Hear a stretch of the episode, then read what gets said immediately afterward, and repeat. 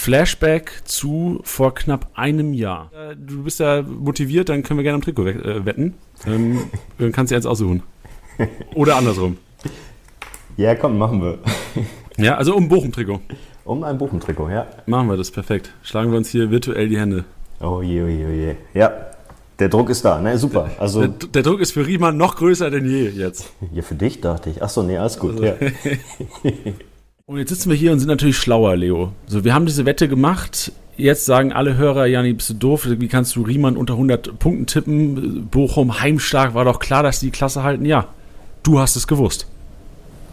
Jetzt sind wir hier. Und ich habe mir das damals schon gedacht, Janni, wie kannst du nur diese Wette annehmen? Aber natürlich, geschenkten Gaul schaut man nicht ins Maul, oder? Direkt 5 Euro ins Phasenschwein, heißt doch irgendwie so.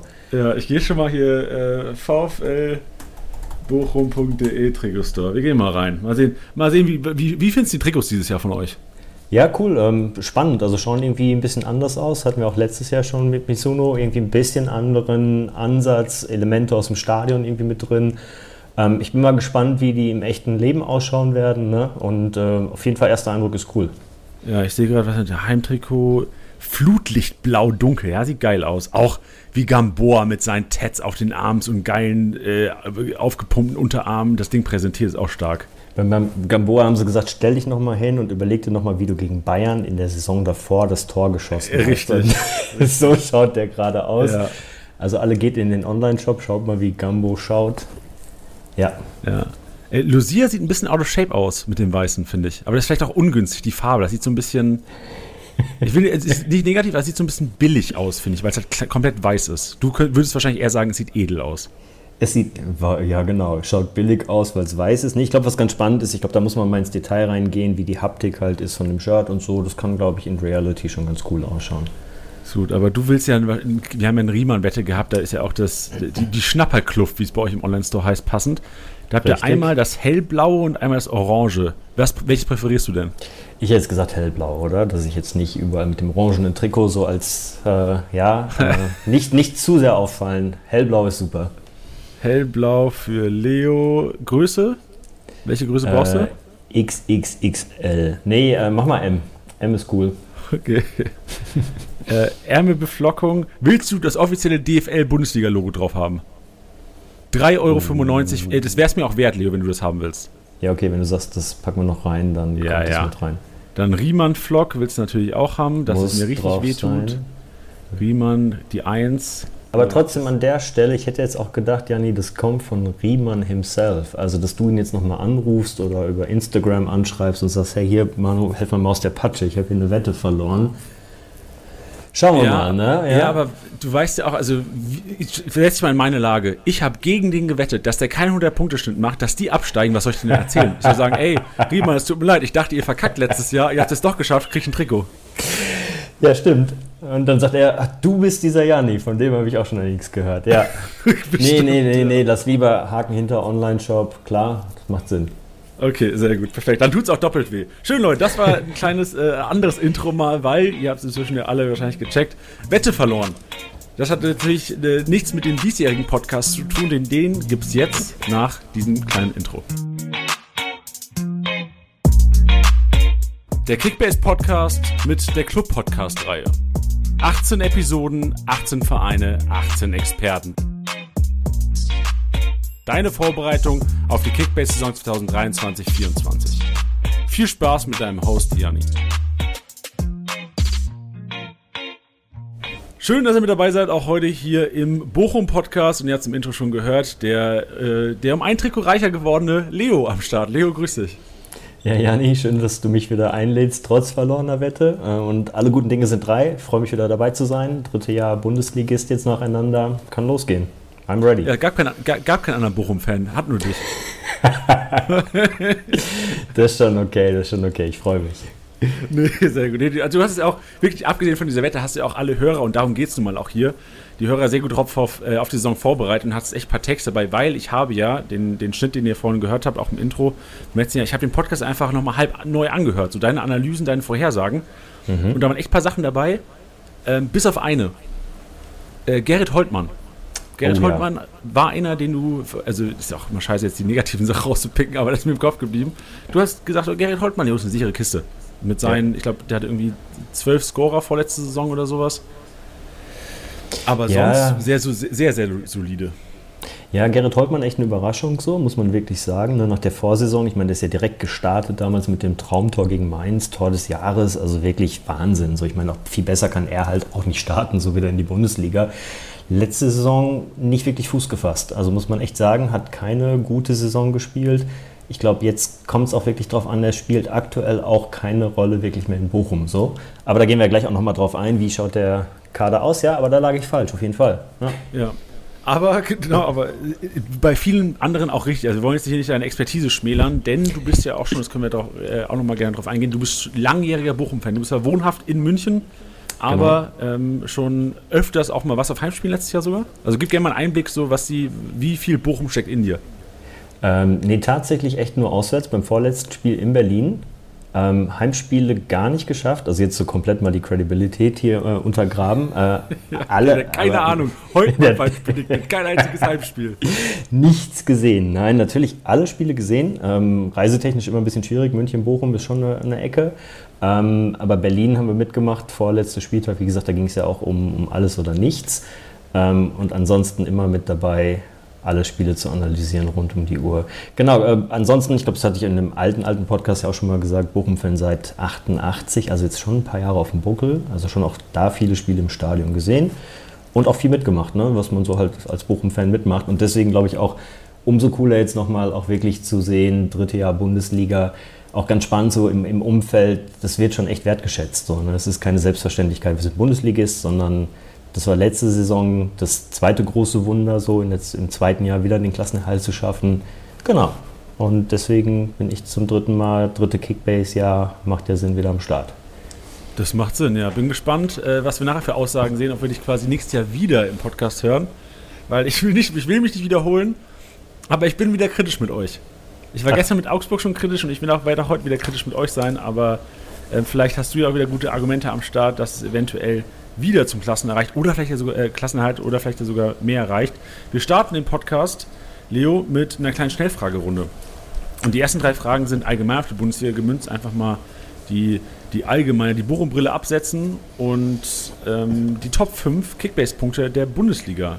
32, äh, 23, 32, soweit sind wir nicht. 23, 24 nennen. 23, 24. Ja, ich glaube, spannende Frage. Da werden natürlich erstmal schon wirklich übliche Verdächtige wieder mit dabei sein. Ne? Also keine Überraschung, wenn ich sage, die Bayern werden dann eine große Rolle spielen. Das ist einfach irgendwie so. Tormaschinerie, viele Spiele gewonnen. Ob es Kimmich ist, Musiala, ähm, Pavard, glaube ich, auch eigentlich immer mit vorne dabei. Ähm, wir haben ja ein paar andere, Grifo, Freiburg. Also ich bin auch echt nochmal so die Punkte durchgegangen vom letzten Jahr. Ich glaube, da wird es viele geben, die sich etabliert haben. Ich glaube, die wissen auch mittlerweile alle, wie sie gute Kickbase-Punkte machen. Das ist ganz wichtig auch. Ne? Ja. Also dann passt man so sein Spiel ein bisschen an und weiß, wofür man wirklich Punkte bekommt und wofür nicht. Also ähm, äh, zieh das nicht ins Lächerliche, das passiert wirklich. Ja, ich glaube, das ja. kannst du mir wirklich vorstellen. Also okay, wenn ich auf dem Platz stehen würde, ähm, wenn ich Spiele schaue, man hat das ja immer irgendwie im Hinterkopf. Ähm, genau, also ich denke wirklich, Bayern wird da präsent sein mit den üblichen Verdächtigen. Ich habe jetzt einige genannt, ne? Kimmich, Pavard, ähm, Musiala, ähm, Sané, Gnabry äh, und Grifo. Well, da muss man mal gucken, wer sonst noch so überraschend da irgendwie vorne mit reinkommt, oder? Aber ich glaube, da erzähle ich jetzt allen nicht wirklich viel Neues. Das würden die meisten auch so sehen. Ja, aber weißt du, was jedes Jahr so eine kleine Schwäche von allen Kickbase-Managern ist? Vincenzo Grifo wird Jahr für Jahr unterschätzt. Und Jahr mhm. für Jahr ist er ein Top-5-Punkter oder ja. ein Top-10-Punkter. Ich glaube, wenn man jetzt die letzten drei, vier Saisons nimmt, äh, seine, in seiner Freiburg-Zeit. Und jedes Jahr auf Neues will jeder Bayern-Spieler, und das ist auch meine Taktik so, ich mache den Fehler auch, ich kaufe nie Vincenzo Grifo vor einer Saison, aber Mitte der Saison ist immer bei mir so, ja, Digga, warum hast du nicht einfach Grifo geholt? Der spielt 34 Spiele, schießt alle Standards, ist die ganze Zeit im Spielaufbau involviert. Aber ich bin halt trotzdem irgendwie geiler als Kickbase-Manager auf die, auf die Bayern-Spieler, die mir Kopfschmerzen bereiten, weil sie äh, muskuläre Probleme haben am Freitag im Abschlusstraining. Also Grifo immer kaufen, auf jeden Fall. Also je nachdem natürlich auch wie der Preis ist. Ansonsten, was ja ganz spannend ist, lass uns mal die Brücke zurückschlagen. Riemann auf Platz 11 ne, letztes Jahr gewesen, der Topscorer. Also das ist schon auch gut, obwohl wir echt Schießbude der Liga waren, auch ganz spannend so. Also er hat halt echt krass performt, Kickbase-mäßig.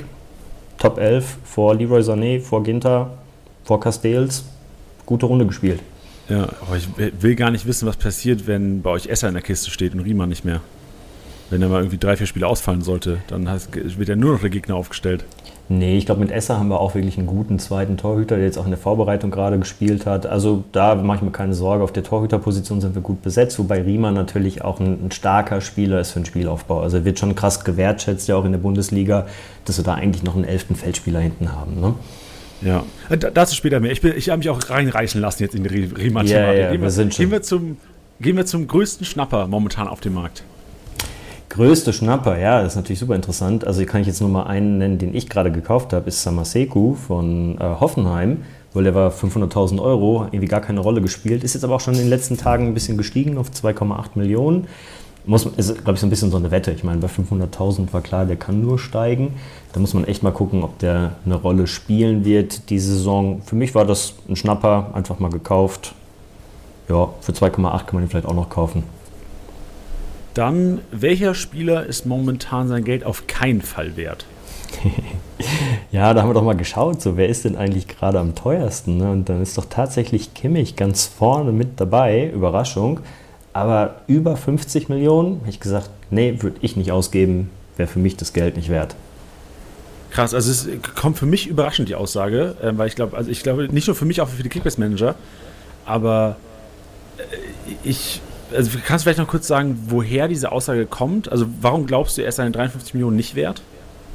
Ach, ich glaube einfach, das ist so eine Frage, wie viel Budget hast du jetzt zur Verfügung ne? und wie breit stellst du deine Mannschaft auf? So, ne? Und das ist ja auch immer so eine Strategiefrage. Hast du halt äh, mehr von den absoluten High-Performern oder versuchst du ein bisschen in die Breite zu gehen? Ich finde da 53 Millionen jetzt für einen Spieler tendenziell einfach für mich zu viel. So, wahrscheinlich auch der Bochumer Background. Ne? Bei uns ist alles ein bisschen hemdsärmeliger, alles ein bisschen gesitteter. Es fühlt sich irgendwie gefühlt ein bisschen viel an, auch wenn er natürlich krass viele Punkte macht. Ich meine, er hat halt schon letzte Saison extrem performt. Ähm, einfach nur Bauchgefühl wäre es ein bisschen zu viel. Okay, ja, auch verständlich. Er hatte jeder seine andere Strategie, seine andere Herangehensweise. Ähm, dann bin ich gespannt, was zur nächsten Frage antwortet. Dieser Spieler ist momentan sein Geld. Äh, ah, das hast du gesagt gerade, das war Kimmich. Wisst ihr, ich hatte nur Kimmich im Kopf dachte so, Alter, die Frage kann ja gar nicht auf Kimmich das passen. Das kann der gar nicht, der hat die Frage genau, falsch richtig. verstanden. Ja. Wir gehen zum, zum VfL. Äh, Thema Overpay. Wenn man einen Spieler bei euch momentan äh, über Marktwert erwerben sollte oder will, weil man ihn unbedingt haben will, welcher Spieler ist es? Wer wird der beste Kickbase-Punkter der kommenden Saison bei euch?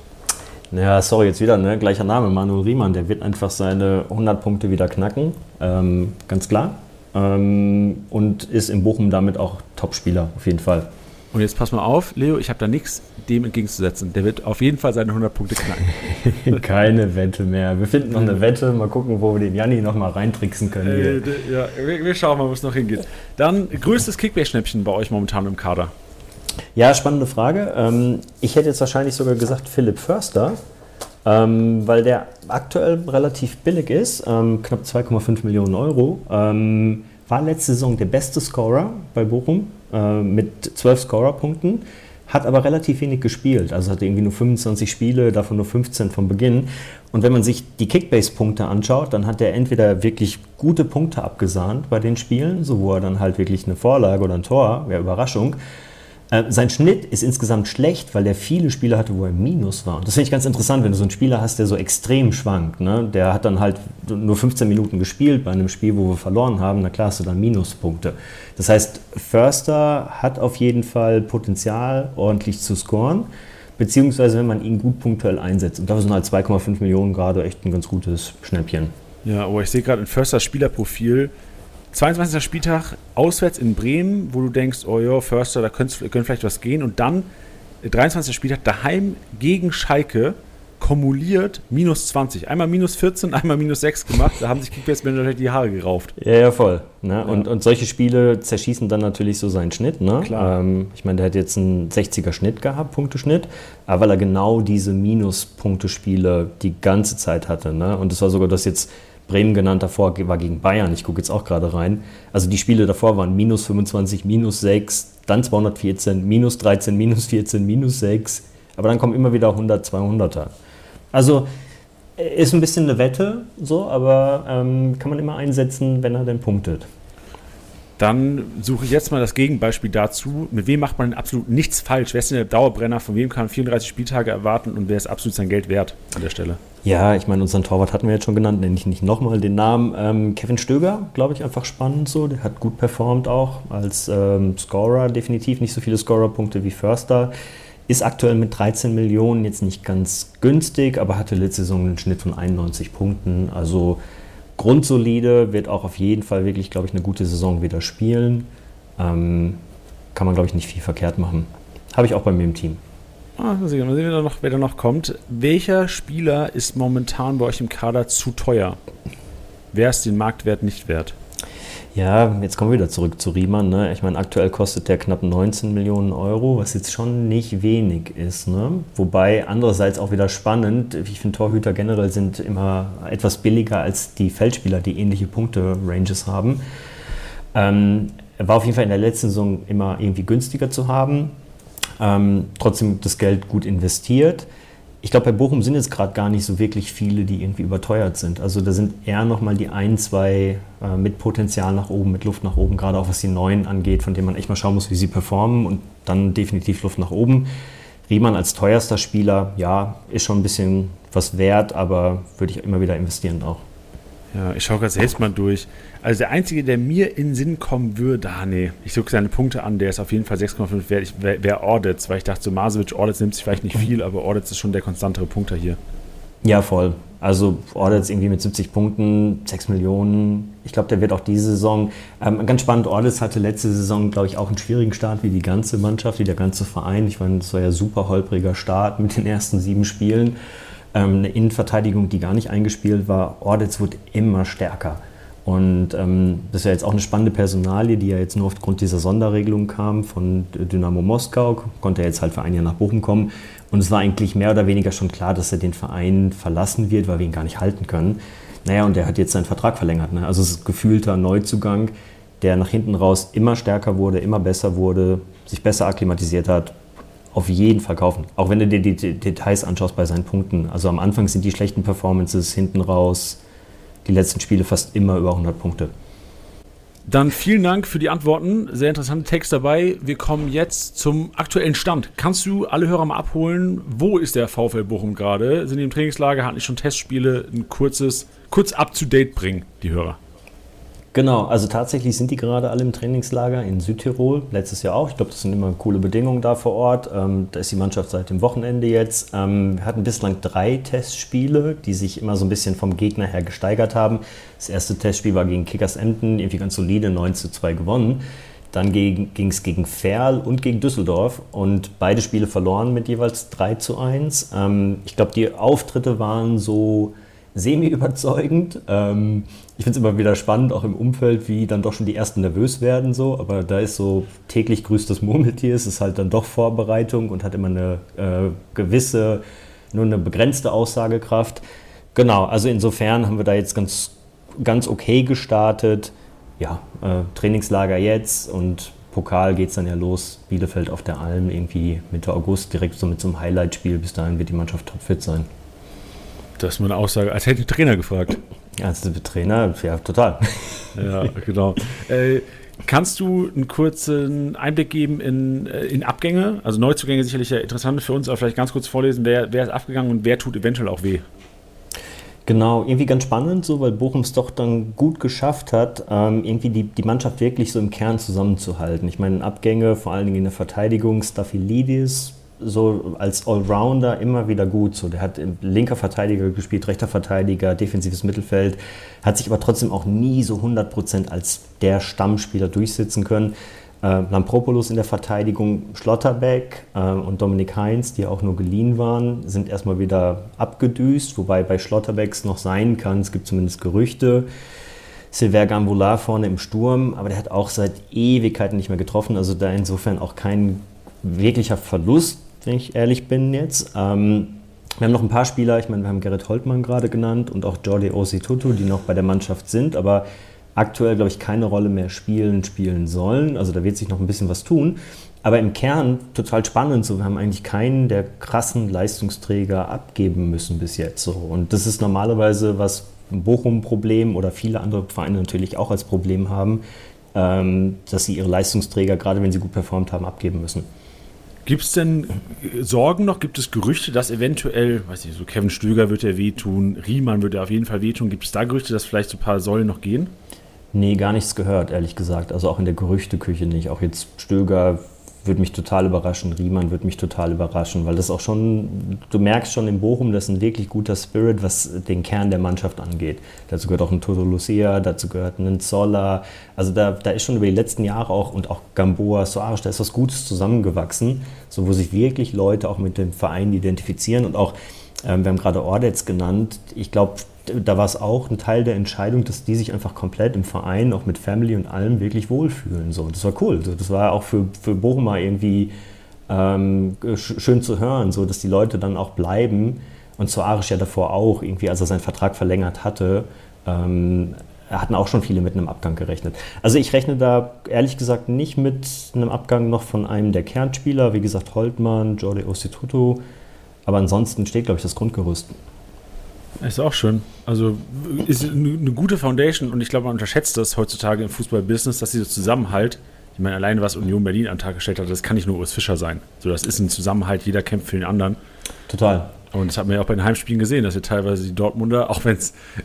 Auf, auf, das Spiel wollte ich nicht eingehen, weil alle dann an diese eine äh, Grätsche von, ich glaube, es war Gamboa gegen Adeyemi, ne? Ist ja auch Schnuppe. Ja. Ähm, aber da siehst du auch, dass einfach Kampf und Wille teilweise Qualität äh, schlagen kann. Auch sehr, sehr hohe Qualität. Ja, das und natürlich dann eine Eingespieltheit. Ne? Und das, was ich vorhin meinte, es war sicherlich Anfang der Saison ein großes Problem, dass die Innenverteidigung gar nicht eingespielt war. So. Die hat lange Zeit gebraucht, sich zu finden ähm, ich meine, die, die ganze Defensive nicht unser Prunkstück letztes Jahr, Schießbude der Liga, muss man auch einfach so sagen. Aber trotzdem so Sachen, dass der Kern halt auch eingespielt ist ähm, und Muster kennt und Stärken und Schwächen kennt, glaube ich, fundamental wichtig. Ja, dann bin ich mal gespannt, wie die Neuen reinkommen. Willst du mal einen Überblick geben, wer alles gekommen ist? Und zu einigen, ich weiß nicht, ob du die alle so gut kennst, aber ich habe gegen den einen hatte ich ganz lange im Team gehabt, letztes Jahr in der zweiten Liga, und den anderen, den äh, den kann ich, also ich, ich kenne ihn persönlich nicht. Ich zocke zwar jetzt inzwischen mit ihm auch äh, in einer, in einer Zweitligarunde mit Tusche und Co. Aber ich habe den verflucht letztes Jahr, weil der ähm, die Konkurrenz zum Sieg geschossen hat andauernd. Ja, mich immer gespannt. Dann drehen wir jetzt die Frage- und Antwortrunde um. Also Janni, schön, dass du bei uns im Podcast bist. Ich habe einige ja. Fragen an dich. Wer sind denn die Top-Performer bei Bochum? Nee, also ähm, ein paar, glaube ich, interessante Kandidaten, ähm, wo ich auch wirklich gespannt bin, wer sich wie wo durchsetzen wird. Matus Bero kommt aus Arnheim, war da auch unter Thomas Letsch, unserem jetzigen Coach, ähm, Kapitän. Ist halt irgendwie klassisch zentrales Mittelfeld, aber eher so Box-to-Box-Spieler. Hat, glaube ich, wirklich gute Ansätze, kennt den Coach, Coach kennt ihn. Kann, glaube ich, eine wichtige Rolle spielen, wobei man da auch schauen muss, wie ist das nachher im, im taktischen Konstrukt. Ähm, Lukas Daschner kommt von St. Pauli. Ich meine, hat letzte Saison gut gescored in der zweiten Liga. Ne? Als Torschütze und Vorlagengeber im offensiven Mittelfeld gute Punkte gemacht auch. Ähm, und Quateng, der aus Magdeburg kommt, für den Bochum jetzt auch mal für Bochumer Verhältnisse eine ordentliche Ablösesumme gezahlt hat von ein bisschen mehr als einer Million Euro. Das ist für Bochumer Verhältnisse schon echt viel so, weil der Rest kommt in der Regel immer ablösefrei. Auch ein Spieler, der in Magdeburg ja echt letzte Saison eine starke Rolle gespielt hat, ordentlich Scorerpunkte gemacht hat. Das sind so für mich erstmal drei, die am nächsten dran sind an der Mannschaft, so, oder an, an der ersten Elf natürlich, nicht an der Mannschaft. Ähm, Felix Passlack, der von, von Dortmund jetzt gekommen ist als rechter Verteidiger. Ähm, mal schauen, wie er mit Gamboa konkurrieren wird, wer sich da durchsetzen wird. Wir haben dann noch ein äh, paar Leute wie Noah Losli, der von Grasshopper Zürich äh, jetzt gekommen ist, da auch schon in der Schweiz eine Menge Erfahrung, glaube ich, gesammelt hat wo man schauen muss, wie stark äh, kann er wirklich mithalten dann äh, um die Stamm, im Kampf um die Stammplätze. Ja, interessant. Also alles sehr interessante Namen. Also ich habe auf jeden Fall, also zu Bero kann ich nicht viel sagen. Wir haben gestern im Erstliga-Podcast ähm, mit meinem Kollegen Bench auch viel über Bero gesprochen, weil es halt dieser äh, lange mit dem Trainer schon gearbeitet, eigentlich vom Namen her viel Erfahrung, so ein Spieler, der zusätzlich zu Lucia nochmal viel Sicherheit auch geben kann, je nachdem, mhm. welche Ausrichtung dann später, ich bin auch gespannt, welches System du oder welches System du antizipierst bei euch. Ähm, zu Quarteng, ey, Quarteng ist ein kranker Kicker. So, ich habe letztes Jahr, also auf jeden Fall die Spiele, wo Lautern gegen Magdeburg gespielt hat, habe ich mir über 90 Minuten reingezogen und der Kollege hat Drang zum Tor, der hat wirklich, ja. der ist antrittsschnell, der ist wirklich, das ist ein richtig guter Kicker einfach. Ähm, bin ich echt gespannt. Ich traue ihm auch wirklich Bundesliga zu. Ähm, Und selbiges bei Daschner. Daschner, ein sehr variabler, ähm, variabel einsetzbarer Spieler, hat, glaube ich, auch teilweise vordere, in, in der vorderen Reihe gespielt bei, bei St. Pauli, kann aber ja auch so ein bisschen zurückgezogen spielen. Alleiniger Zehner hat er gemacht. Achter kann, glaube ich, vielleicht sogar auch sein, bin ich mir jetzt unsicher. Aber es ist halt einfach, ich glaube, so einen Spieler braucht fast jeder Verein, weil du fast nie in die Pedouille kommst, dass irgendeine Position äh, in der Offensive auf einmal durch einen A-Junior irgendwie ausgefüllt werden muss. Ja, total. Wobei es da wirklich spannend wird, dass wir da, glaube ich, einen hohen Konkurrenzkampf haben und wirklich das echt schwer zu sagen ist, wer da wirklich so der, der Kern sein wird. Ne? Weil du hast Bero genannt, so auch Support für Lucia. Das ist halt die Frage, Bochum hat halt oft auch mit einer Doppelsechs gespielt oder müsste eigentlich auch mit einer Doppelsechs spielen, so alleiniger Sechser und davor eher zwei Offensive, Achter, Zehner. Für Bochum schon immer irgendwie schwierig. So ist eher so auf, ins offene Messer laufen. Ne, das heißt, wir brauchen immer irgendwie eine gewisse Grundstabilität defensiv. Und da bin ich mal gespannt, ob Bero diese Rolle ausfüllen kann. Ja, Quateng auf jeden Fall. Nur bei Quateng auch wichtig, der ist aktuell verletzt. Ähm, ist auch nicht im Mannschaftstraining, ist gerade dabei, irgendwie wieder Anschluss zu finden. Ich denke mal, der wird noch ein bisschen etwas länger ausfallen und ein bisschen später erst in die Saison kommen. Und dann natürlich schauen, wie findet er seine Rolle, weil einem Daschner traue ich gerade auch offensiv echt einiges zu. Genau, also hoher Konkurrenzkampf, glaube ich, vor, im, im offensiveren Teil des Mittelfelds wird interessant zu sehen, wie wir da agieren werden. Ja, bin gespannt. Vor allem hast du halt auch, also gerade mit Daschner, jemanden, der die komplette Rückrunde auch wirklich auf einem äh, unfassbaren ähm, Hype-Train irgendwie gelaufen ist. Also ja. St. Pauli hat ja enorm stark performt, also der Kollege hat auf jeden Fall Rückenwind. Könnte auf jeden Fall nochmal Schwung reinbringen in die Offensive. Bin gespannt, was wir gleich sagen werden über die Startelf. Ähm, auf jeden Fall sehr interessante Neuzugänge. Und ich sehe gerade, ich habe noch einen zweiten Keeper noch geholt, ne, von Ferl. Nicht mhm. relevant, würde ich behaupten.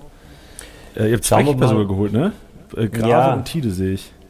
Also Tide müssen wir mal gucken. Ich meine, nicht relevant, wird man immer sehen, so, ne? Ähm, aber ist auf jeden Fall, glaube ich, ein Keeper, der geholt wurde, auch mit möglichst Stammplatzpotenzial mittelfristig so. Also vielleicht jetzt in der ersten Saison noch nicht relevant für uns alle hier bei Kickbase, aber vielleicht jemand mit wirklich Potenzial und viel Luft nach oben in der Zukunft.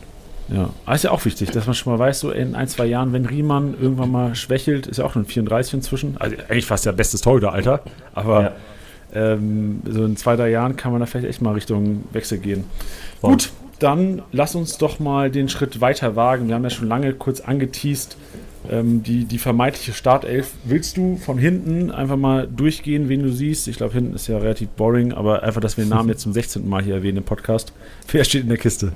Ja, also Kiste ist klar, Riemann, der ist erstmal gesetzt. Ne? Das ist so die Nummer eins, auch wenn er auch letzte Saison in Kritik war. Wir hatten schon ein, zwei emotionale Patzer auch da drin gegen Schalke. Ähm, pff, darf man jetzt nicht unbedingt wieder zurückdenken. Ähm, trotzdem für mich unangefochtene Nummer eins, ganz klar. Und ich glaube, dann wird es spannend, Jani, du auch gerade gefragt wie ist denn die Taktik so? Und das ist, glaube ich, bei Bochum das größte Fragezeichen diese Saison. Ne? Also letzte Saison ganz klassisch Viererkette erstmal in der Abwehr. Ledge aber ein großer Freund der Dreierkette. Erstes Spiel, was er letzte Saison gemacht hat, als er übernommen hat, Leipzig, einfach mal die Mannschaft umgestellt auf Dreierkette, war natürlich ein kompletter Griff ins Klo. Ähm, hat er gemerkt, das hat irgendwie nicht funktioniert. Das war Jetzt, dieses Spiel mit dem mit, mit Ohrmann Startelf, war das nicht das, wo das Eigentor ja, gemacht hat? Ja, und was irgendwie ganz schön gut in die Hose ging. Ne? Ja, also ja, ordentlich, ordentlich verloren. Ich meine, das ist eine Mannschaft, die verunsichert ist, die irgendwie dann gegen einen mega starken Gegner natürlich antritt so und dann eine Systemumstellung. Hat er aber auch, und das, das ist gut so bei dieser Kritik, hat er relativ schnell gemerkt, hoch war ein Fehler, relativ schnell korrigiert. Jetzt ist einfach mehr Zeit natürlich in der Vorbereitung, das System wieder auch mal einzustudieren. So, ne? ähm, also Dreierkette kann wirklich ganz klar eine Option sein und ist halt für, für ihn ein präferiertes System auch irgendwo. Allerdings fehlt uns dafür aktuell der dritte Innenverteidiger. Also wir haben halt, glaube ich, jetzt ähm, dann zu, deinen Antwort, zu, zu, der Antwort zu deiner Frage, ich glaube in der Innenverteidigung generell erstmal Ordetz und Masovic sind äh, für mich gesetzt so. Also die haben wirklich gut harmoniert, die werden auch auf jeden Fall auflaufen, ob in einer Viererkette oder Dreierkette. In einer Dreierkette wird aktuell noch ein zweiter Linksverteidiger fehlen, der wird gerade noch gesucht, aber den bräuchten wir eigentlich, um so ein Ding auch wirklich so ein System einzuspielen. So, ne? Weil jetzt das eine Vorbereitung, da ist die Innenverteidigung für eine Dreierkette nicht komplett, ist natürlich ein bisschen doof. Ähm, das heißt, wenn wir eine Viererkette spielen, klar, Ordetz Masovic, dann rechts Gamboa und Suarez, glaube ich, haben tendenziell noch die Nase vorn. Für links fehlt uns eh ein bisschen die Alternative zu Suarez und rechts Gamboa Passlag ist, glaube ich, eins der Duelle wobei ich den Gambo da aktuell noch weiter vorne sehe. Genau. Äh, ich habe eine kurze Nachfrage dazu. Ich habe mir gerade mal die Testspiel-Startelfs angeguckt und da war Suarez äh, in der Dreierkette gegen Ferl äh, der linke Innenverteidiger. Ist das was, was er auch spielen kann oder war das irgendwie eine Notlösung, weil einfach gar kein Personal da war? Würde ich nicht machen. Also ich glaube, du, du, brauchst ja schon für eine Dreierkette wirklich drei Innenverteidiger ne? und dann einfach einen starken Linksfuß. Suarez ist dafür ähm, nicht, ist nicht der Typ Innenverteidiger. Das ist ein super guter Verteidiger auf Außen, hat auch seine Stärken, wenn er mit nach vorne geht, hat seine Stärken im 1 zu 1, hat aber auch seine Schwächephasen. Ich finde es ganz spannend. Ich glaube, das kennt jeder, dass äh, man manchmal schon weiß, so das Spiel hat gerade angefangen, du siehst irgendwie die erste Aktion von einem Spieler und weißt, huch, heute ist irgendwie nicht der Tag für äh, Beinschüsse und sonst was ne, und Hackentricks. Das, das merkt man beim Soares manchmal ganz schnell. Also er hat manchmal so schlechte Tage einfach dabei wo er anders spielen müsste. Ist aber für mich nicht der Innenverteidiger in der Dreierkette, auf gar keinen Fall. Okay, dann direkt, ich habe ich hab ein paar Fragen. Ich, ich hör mal los. Wenn jetzt die nächsten zwei, drei Wochen keiner kommen sollte für die IV, das zögert sich raus. Ja. Wer ist die Nummer drei? Ist es, ich habe den Testspiel, Losli hat einmal in der Dreierkette gespielt, aber auch Ohrmann. Ja. Ähm, kannst du die ranken? Dann tendenziell Losli irgendwie noch ein bisschen vorne. Ich meine, Oermann, der war jetzt auch ausgeliehen, hat ein bisschen Spielpraxis gesammelt. Ähm, es wären trotzdem für mich nicht die, die Präferierten jetzt erstmal als Startelf. Ich, ich kann mir wirklich vorstellen, dass sie dann wirklich eher mit einer Viererkette erstmal spielen.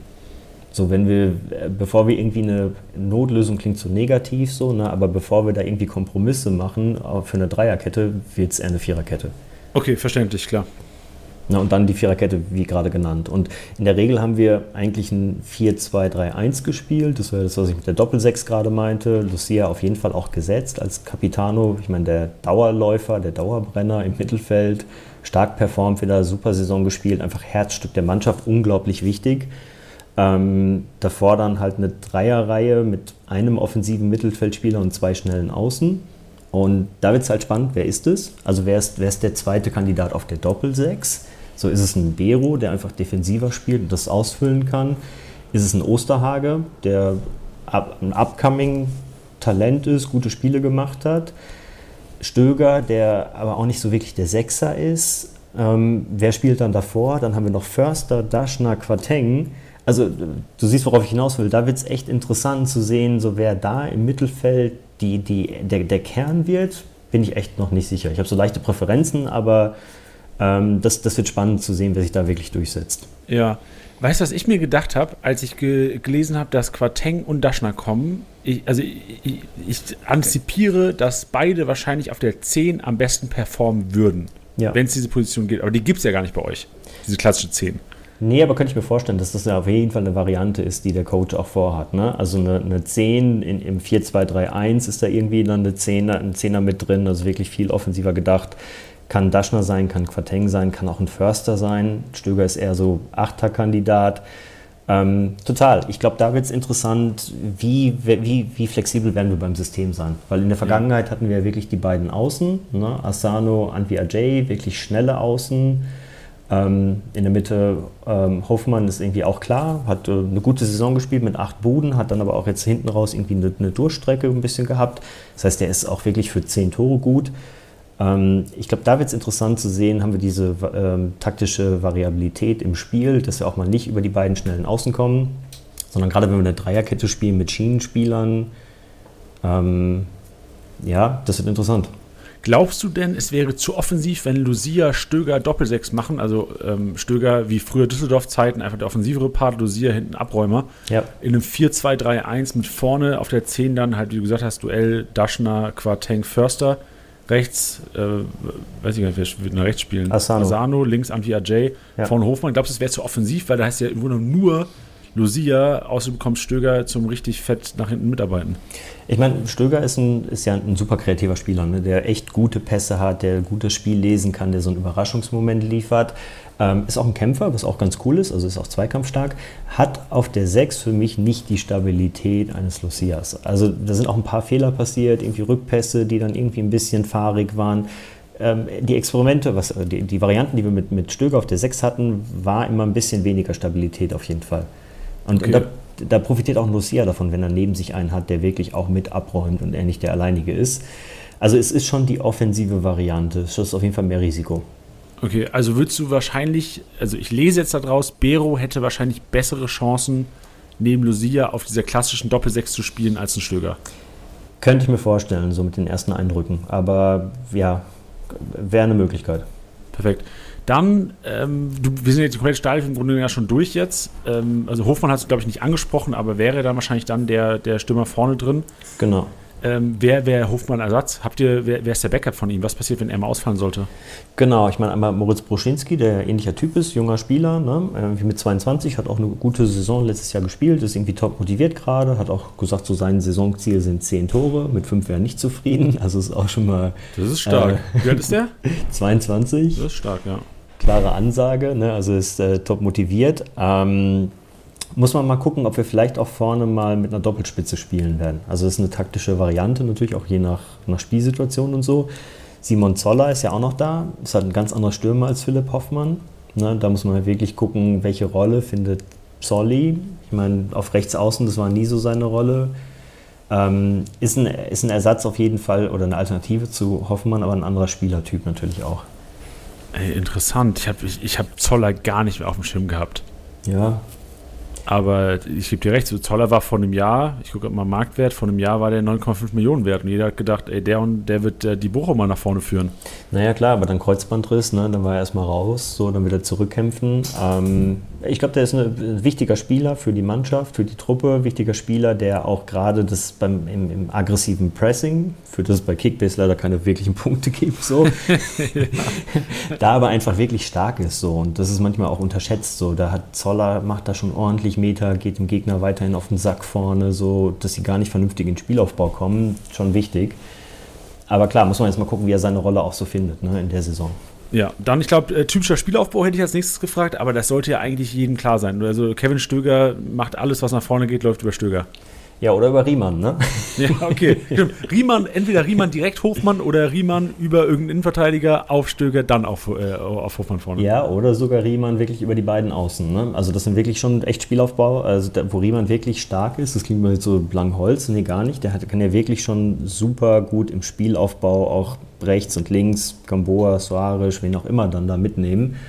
Ähm, das ist auf jeden Fall Spielaufbau Stöger, wenn der über die 8 kommt, kann halt gute Pässe in die Tiefe spielen. Wie gesagt, viel über Außen eigentlich, über die schnellen Spieler, wenn die Platz haben. Ähm, wobei auch Antwi Ajay und Asano sind beides quälige Typen. Die bräuchten beide noch ein bisschen mehr Torgefahr. Ähm, dann wäre das auf jeden Fall da vorne auch äh, wirklich eine starke Offensive. Ja, wer schießt denn die Elber, wer die Freischüsse, wer die Ecken? Ja, ähm, kommt immer ein bisschen drauf an, wer auch spielt. Ne? Ich meine, ähm, Förster natürlich ein Kandidat für ähm, definitiv starke Freistöße. So. Ähm, wenn er nicht spielt, Stöger schießt natürlich auch äh, öfter dann die Freistöße.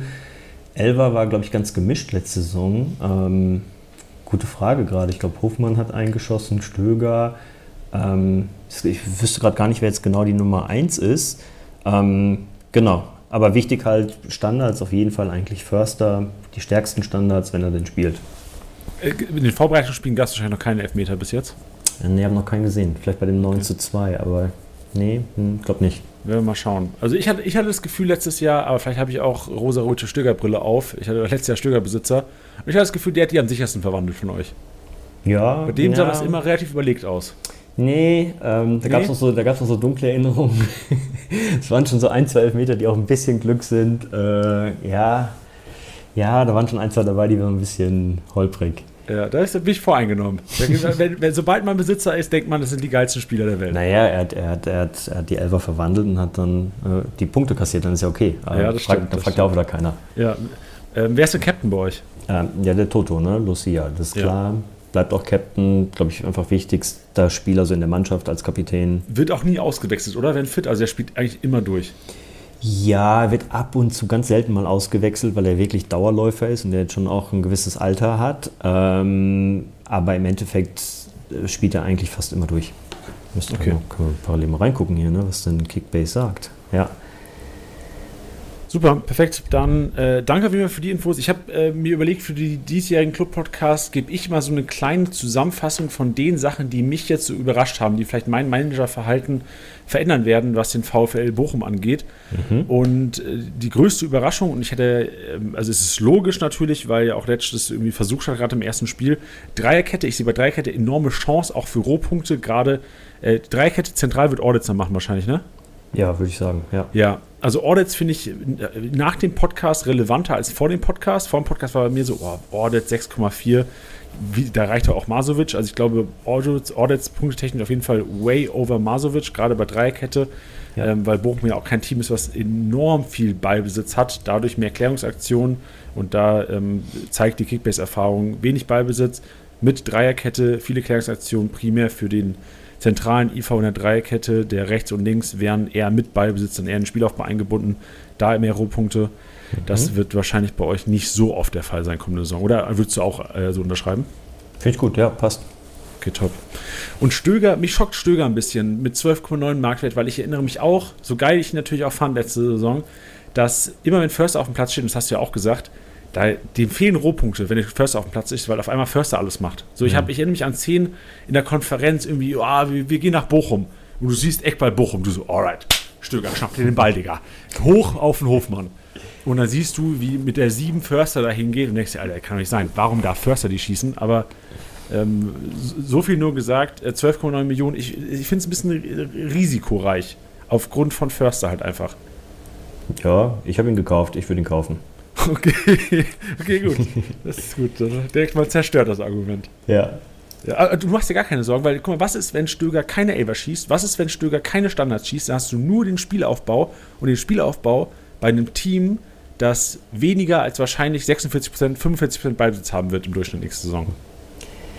Ja, guter Punkt, aber ich glaube ja auch das, was ich vorhin meinte, ich meine, Förster mit 2,5 Millionen ist ein Schnäppchen, der wird auch nicht komplett durchspielen. Wie gesagt, die ganze Position ist umkämpft mit Daschner, mit Quateng. Ne? Ähm, Stöger wird eine große Rolle spielen nächstes Jahr und dafür sind 13 Millionen wirklich gut für den Punkteschnitt, den er hatte.